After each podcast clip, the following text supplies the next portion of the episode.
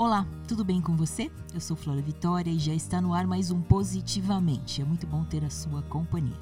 Neste primeiro episódio do mês de novembro, eu vou explicar o que é humildade. E aí, você se considera uma pessoa humilde? Fala a verdade. Quais gestos de humildade você é capaz de fazer? Lembra algum? Como ensinar a humildade, muito importante para jovens e adolescentes? São sobre essas e outras questões que o programa de hoje vai tratar. Além disso, é claro, você vai aprender três dicas para ser mais humilde. Tem muitos benefícios para isso.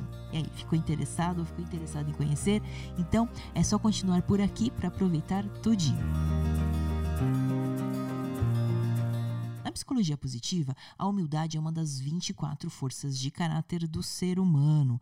Foram muito estudadas. Faz parte do grupo da virtude temperança. Então, ser humilde é deixar que as conquistas falem por si mesmas, ou seja, não se considerar mais especial do que você realmente é.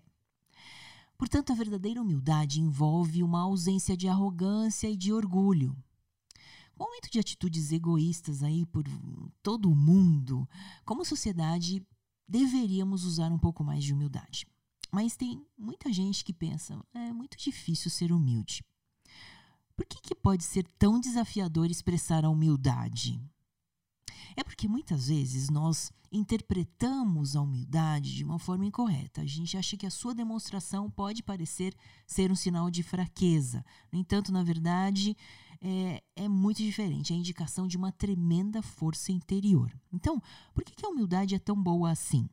Quando encontramos alguém que irradia humildade, sentimos o ombro relaxar, o coração bate um pouquinho mais devagar e algo dentro da gente traz uma, uma excelente sensação. E isso acontece por um motivo muito especial. Ao ter uma pessoa ao nosso lado, estamos sendo totalmente vistos, ouvidos e aceitos por quem somos.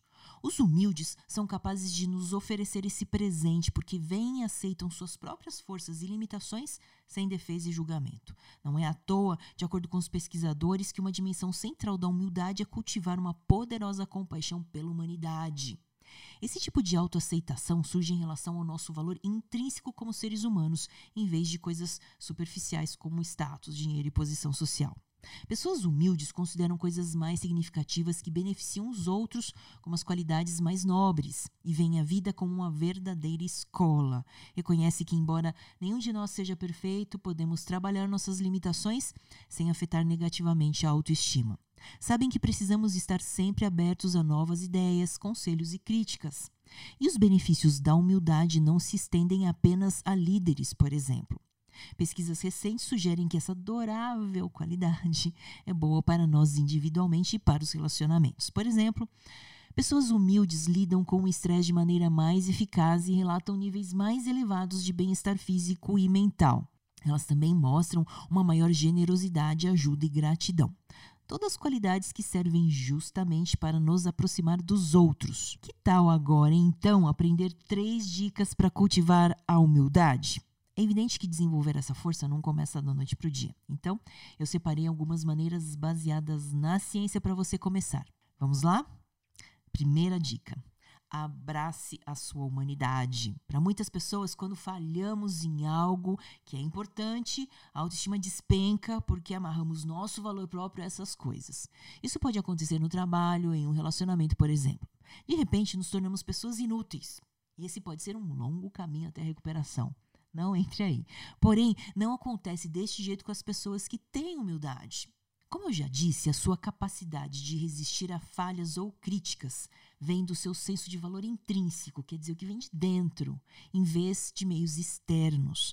Portanto, quando falham em uma tarefa ou não correspondem às expectativas, isso não quer dizer que tem algo errado com eles. Significa apenas que são humanos como todos nós.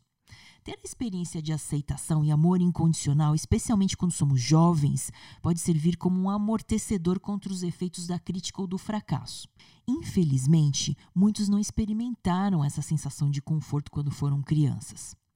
Mas dá para investir em relacionamentos adultos saudáveis com amigos e parceiros. Então, vamos lá. Segunda dica: Pratique a atenção plena e a autocompaixão. Nos últimos anos, a, a atenção plena ou mindfulness e também a autocompaixão têm sido associadas a uma maior resiliência psicológica e o bem-estar emocional.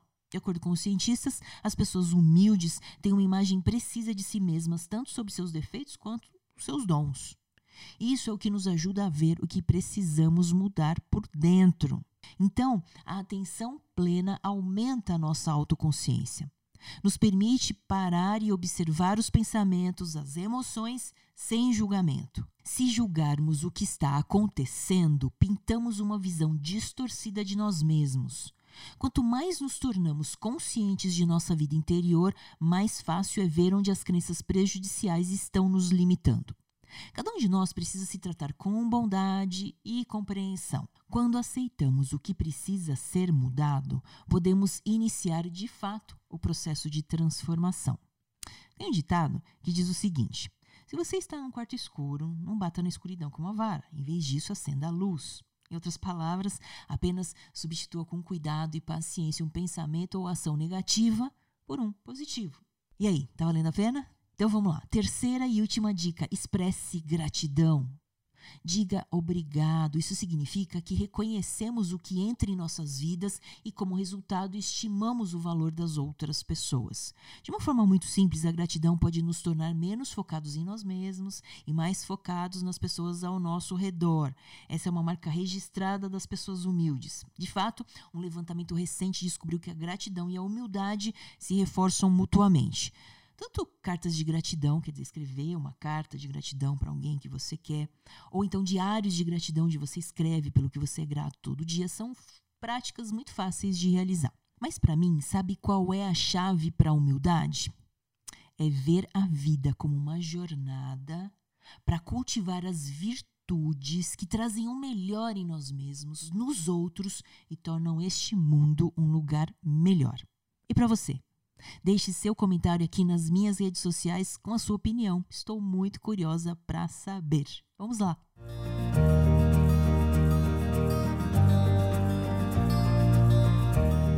Já ouviu falar em humildade intelectual? Ter humildade intelectual é saber reconhecer os limites do seu conhecimento e apreciar os insights da outra pessoa. Cultivar essa habilidade, aliás, pode nos ajudar a aprender melhor, um estudo realizado pela Universidade da Califórnia, nos Estados Unidos, revelou o seguinte: alunos humildes são mais motivados para aprender e mais propensos a usar estratégias eficazes como questionar-se para verificar sua própria compreensão. Eles também encerraram o ano com maiores notas em matemática. Além disso, veja só que interessante: os professores que não tinham visto os questionários respondidos pelos alunos classificaram estes estudantes como os mais engajados. Pensando nisso, eu separei uma prática para ajudar os adolescentes a compreenderem e a praticarem a humildade. Essa técnica pode ser feita tanto por pais quanto por professores, com seus filhos ou alunos. Ser humilde é ser capaz de ver e aceitar os seus pontos fortes e limitações, sem defesa ou julgamento. É ter a mente aberta para as perspectivas dos outros e para as novas informações. A prática que eu vou compartilhar pode ajudar os adolescentes a evoluírem nesse segundo aspecto, ok? Ou seja, ajuda a se tornarem mais flexíveis e adaptáveis. São apenas três passos. Então, para começar, peça ao adolescente que pense em uma ocasião em que agiu de forma humilde com alguém. Isto é, quando o adolescente fez algo que colocasse os interesses dessa pessoa em primeiro lugar e os dele em segundo. Por exemplo, quando convidou um novo aluno para ser seu parceiro nas aulas em vez de se juntar ao colega de classe de sempre, ok? Então, pergunte o que o estudante fez e como se sentiu depois desse ato.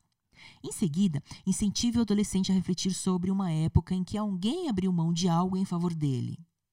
Como quando um irmão ou uma irmã descartou, sei lá, os planos de fim de semana para ficar com ele ou ajudar na lição de casa. Depois se pergunte: como você se sentiu quando alguém foi humilde diante de você? Por que você acredita que essa pessoa agiu com humildade?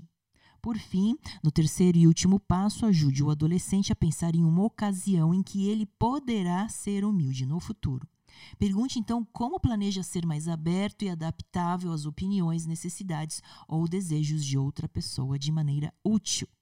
Em um estudo, esse exercício ajudou estudantes universitários de 17 anos a cultivar humildade quando faziam por conta própria. Para os mais jovens, pais e professores podem ajudar dando exemplos pessoais. Tente explicar como ser mais humilde refletindo sobre a sua própria vida e, e o incentive também a tentar. Uma ideia é escrever as reflexões na forma de cartas ou e-mails um para o outro. Outro cenário é sugerir para o adolescente fazer isso em particular em um diário. E aí, que tal começar a colocar esta prática rapidamente? Siga as minhas dicas e depois conte como foi essa experiência com seus filhos ou alunos em sala de aula. Estou muito curiosa para saber.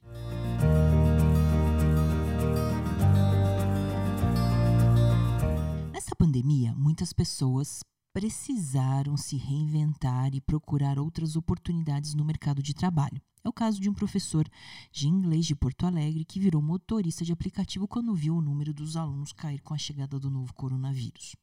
Além desse ato de humildade frente a um contratempo, Celso Camargo mostrou que também é possível ser generoso. Isso porque ele aproveitou o novo emprego para distribuir livros aos passageiros. Há 20 anos, o professor herdou do pai uma biblioteca com cerca de 5 mil volumes. Como vai se mudar para um lugar menor, teve a ideia de doá-los. Mais de 600 livros já foram repassados e diariamente ele repõe o estoque que reúne histórias de ficção, clássicos da literatura e até exemplares em inglês. As obras estão disponíveis caso a pessoa queira pegar alguma e levar para casa. São belas atitudes como essa que fazem a diferença. Você não acha?